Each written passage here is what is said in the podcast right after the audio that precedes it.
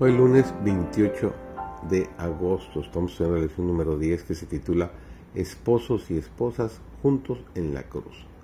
Su servidor David González, nuestro estudio de hoy es La iglesia como esposa de Cristo, la primera parte. Estamos viviendo en las escenas finales de estos tiempos peligrosos. El Señor anticipó la incredulidad que ahora prevalece respecto a su venida y vez tras vez ha advertido en su palabra que ese evento será inesperado.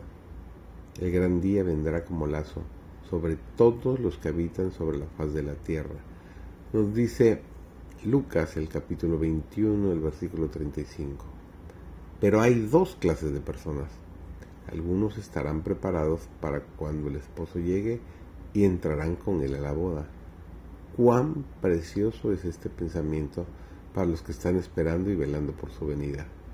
Cristo amó a la iglesia y se entregó a sí mismo por ella, para santificarla, habiéndola purificado en el lavamiento del agua por la palabra, a fin de presentársela a sí mismo, una iglesia gloriosa, que no tuviese mancha ni arruga ni cosa semejante, sino que fuese santa y sin mancha, nos dice Efesios capítulo 5, versículo 25 al 27.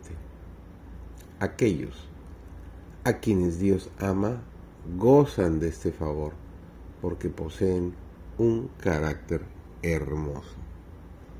En su oración intercesora en favor de sus discípulos declaró, la gloria, o sea, el carácter que me diste, yo les he dado para que sean uno, así como nosotros somos uno, yo en ellos y tú en mí para que el mundo conozca que tú me enviaste y que los has amado a ellos como también a mí me has amado.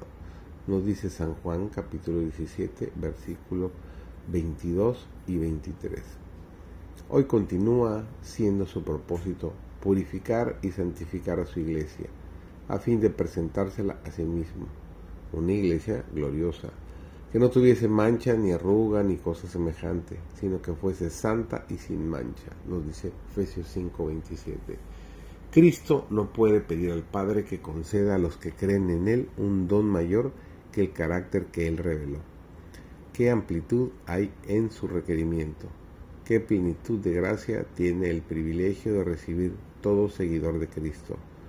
O que podamos apreciar más plenamente el honor que Cristo nos confiere al cargar su yugo y aprender de él, llegamos a ser como él en aspiraciones, en humildad y mansedumbre, en fragancia de carácter.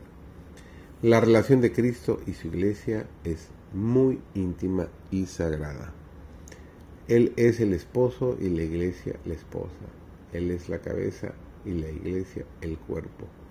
La relación con Cristo entraña, pues, la relación con su iglesia. Esta ha sido organizada para servir y en una vida de servicio a Cristo, la relación con la iglesia es uno de los primeros pasos que debemos dar. La lealtad a Jesús exige la ejecución fiel de los deberes impuestos por la iglesia.